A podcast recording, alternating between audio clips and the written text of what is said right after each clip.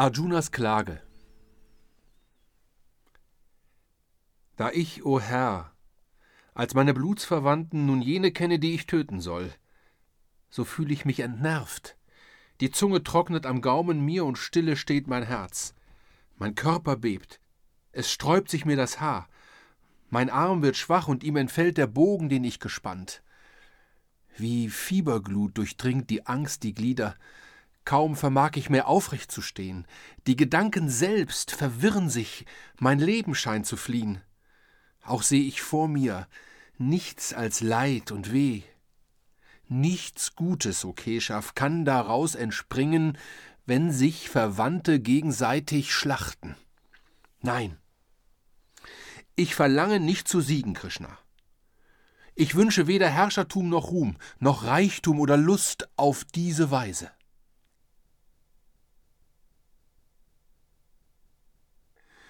Du trauerst, wo kein Grund zur Trauer ist, und deinen Worten fehlt's an wahrer Weisheit. Die Weisen trauern nicht um das, was lebt, noch um den Tod. Nie gab es eine Zeit, in der ich nicht war oder du. Auch jene, der Erde Herrscher, waren stets. Noch wird die Zeit in Zukunft kommen, wenn nur einer aufhören wird zu sein, der wahrhaft ist. Was wirklich ist, lebt ewig. Wie im Körper auf Kindheit, Jugend und an Alter folgt, so folgt Entstehung und Vergehung stets für die Gefäße, die der Geist bewohnt. Das, was unsterblich ist im Menschenherzen, wird wieder neu in Leibern offenbar. Die Weisen wissen es und trauern nicht. Dein Sinnenleben ist's allein, das dich mit Stofflichem verbindet, Kälte, Hitze, und Lust und Schmerzen dich empfinden lässt. Kurz ist's und wechselnd. Trag es mit Geduld. Die in sich selbst erstarkte Menschenseele, die über diese Dinge sich erhebt, in Freud und Leid sich gleich und ruhig bleibt, besteht in Ewigkeit. Was wahrhaft ist, bleibt wirklich stets, und was nicht wirklich ist, kann nie in Wahrheit sein. Doch zwischen Sein und Schein zu unterscheiden, das vermag die Weisheit dessen, der die Wahrheit kennt. So wisse denn. Unsterblich ist der Geist, der alles Lebens Kraft und Ursach ist. Er kann nicht untergehen. Niemand kann des Daseins Grund das Ewige vernichten. Die flüchtigen Schattenleiber nur, die wir des Geistes Tempel nennen, die vom Geist bewohnt und überschattet werden, sterben. Lass sie denn sterben, Prinz, und kämpfe mutig. Wer sagt, ich hab getötet oder glaubt, dass man ihn töten könne, urteilt falsch. Sein wahres Selbst erkennt er nicht, das nie getötet werden kann und auch nicht tötet.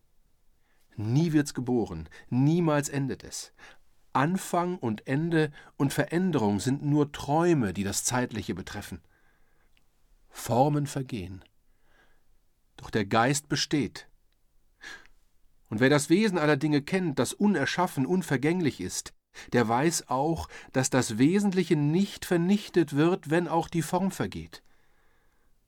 So wie ein Mensch die abgetragenen Kleider von gestern ablegt und ein neu Gewand am Morgen wählt, so legt des Menschen Geist des Fleisches morsch gewordene Hülle ab und erbt aufs Neu ein anderes Haus von Fleisch. Durch Waffen wird es nicht verletzt. Das Feuer verbrennt es nicht. Durch Wasser wird es nicht ersäuft, noch bringt der Wind es zum Vertrocknen. Es wird von nichts durchdrungen. Unverbrennlich und unzerstörbar ist es, doch durchdringt es alle Dinge, Unbeweglich selbst bewegt es alles. Niemand kann es sehen, und kein Gedanke kann es in sich fassen. Auch kann man's nicht beschreiben. Wer es geistig erkennt, der wird auch deshalb nicht mehr trauern, wenn man ihm sagt, dass dieser oder jener gestorben sei. Du weißt, der Abgeschiedene ist gleich dem Neugeborenen, beide leben. Das Wesen beider ist der eine Geist. Das, was geboren wird, muss schließlich sterben. Des Sterbens Ende ist die Neugeburt. So heischt es das Gesetz. Betrüb dich nicht, da du des ewigen Gesetzes Lauf nicht ändern kannst. Veränderung ist das Los von allen Dingen. Sieh, im ewigen Sein ist jedes Ding unoffenbar enthalten.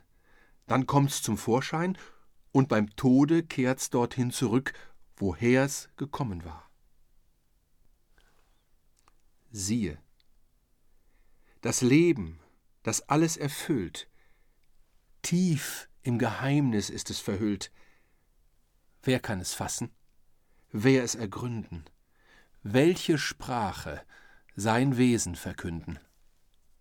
Noch ist es niemand vor Augen gekommen. Nie hat ein Ohr seine Stimme vernommen, die Seele allein nur kann es verstehen, wenn Sehen und Hören stille stehen.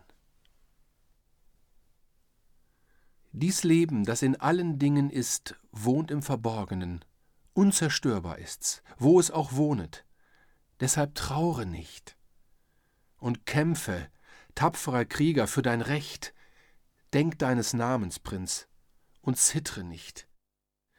Es ehrt den Krieger der gerechte Kampf, und selig, wer ihn liebt. Er öffnet ihm des Himmels Tor. Doch wenn du nicht für Recht und Wahrheit kämpfen willst, o Kshatriya, der Pflicht gemäß, so gehen Recht und Ehre verloren dir und Schande fällt auf dich. Dann wird der Ruf von deiner Feigheit sich forterben von Geschlechtern zu Geschlechtern, und Schande ist viel schlimmer als der Tod für jeden, der von edler Herkunft ist. Die Helden in den Wagen werden denken, dass feige Furcht dich fort vom Kampfplatz trieb und dich verachten. Deine Feinde werden viel Übles über dich zu sagen haben, das du nicht widerlegen kannst. Was kann wohl bitterer sein? Wirst du erschlagen? Sieh, so ist der Himmel dein. Doch wenn du siegst, gehört die Erde dir. O Kuntis Sohn, ermanne dich. Entschließe dich zum Kampf. Es sei dir Lust und Leid, Gewinn, Verlust, Sieg oder Niederlage gleich, und so gegürtet zieh zum Streit, denn so bewährt kannst du nicht sündigen.